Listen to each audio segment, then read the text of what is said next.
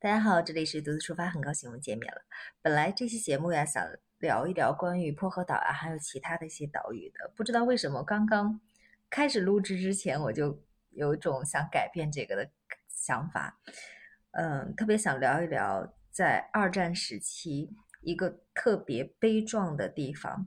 嗯，被科里基多岛也是菲律宾那个地方的一个岛，它是马尼拉湾一个称为就是科里多吉呃科里吉多岛的一个那样的一个地方小岛，在二战的时候那里特别特别的惨烈，被称为战争岛。不知道为什么我今天突然有这种冲动想聊一聊这个地方。呃，那个岛怎么说呢？你要去。坐着游船去到了那个地方，就是周边它海水都是非常非常湛蓝的。整个行程，你要是说从呃马尼拉码头坐呃游船去这个克里吉多岛的话，差不多不到一个多小时就可以到。克里吉多岛呢，它是。等于等于是马尼拉湾的一个入口，是马尼拉湾的非常重要的一个战略要地，所以当时二战的时候，那里才成了一个战争岛。整个小岛，嗯，全全长也就是六点几公里，最宽的地方也就二十几公，二十四公里多吧，最窄的地方才一百八十米。它整个就跟一个小蝌蚪似的那个形状，大家在地图上可以看到啊，也有的人叫它叫蝌蚪岛，也有的人叫它叫鲫鱼岛。这个岛的来源名字好像也是西班牙语当中的，就是当时殖民期啊，就是说检察官的意思。所以就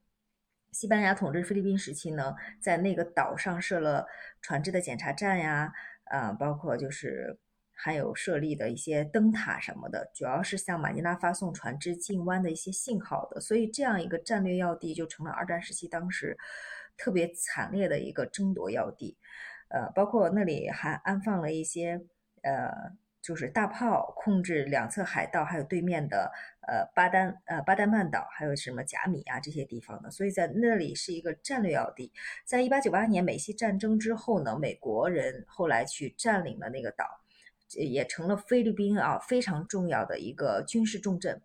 一直到了。一九几几年的时候，就是美国当时陆续在岛上修建了很多特别大的一些炮兵的工事呀。经过了十几年的修建，建成了二十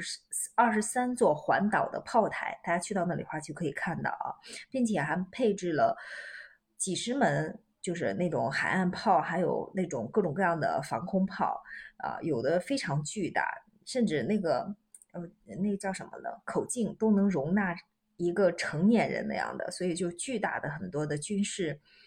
呃重镇可以说是都摆放在了那里。太平洋战争爆发之前呢，这个克里多呃克里吉多岛还是比较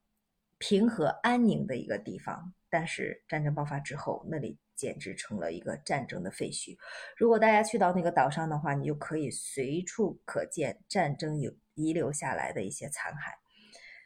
整个岛其实是比较幽静的。你现在去到岛上的话，还可以乘坐一些旅游的观光车呀。它两旁长满了各种各样的树木，草坪也修剪得非常好。就是虽然残骸它是故意留下来的这样一个遗遗址啊，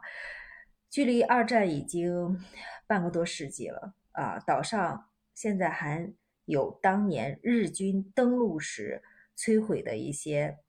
呃，残墙断壁都都可以看到，战时的美军用过的一些大炮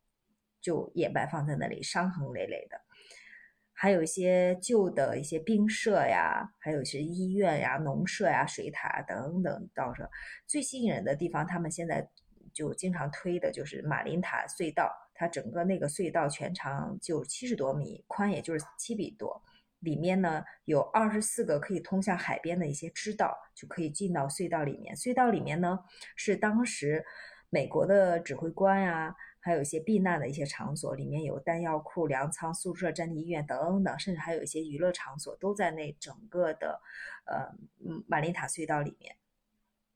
里面的话还可以看到一些像是美菲联军整个指挥部工作时的一些蜡像，还能不时的听到一些警报声。还有就是，反正这块的话，他们已经被整个完整的把当时二战时期的一些遗址整个完整的保留了下来。啊，怎么说呢？呃，里面还甚至还有一些，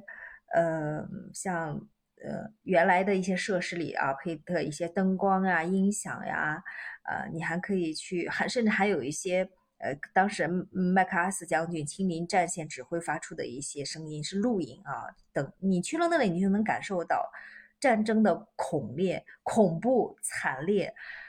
能感受到这种目前我们当下的和平是多么的来之不易。这个克里吉多岛呢，呃，那里还还在那个废墟上建了一个保卫岛，呃，保卫那个岛当时牺牲的菲律宾还有美国士兵的一些纪念馆，都是有很多的图片，还有一些真实的炮弹呀，呃，炸弹壳等等这些实物供大家可以游览参观的，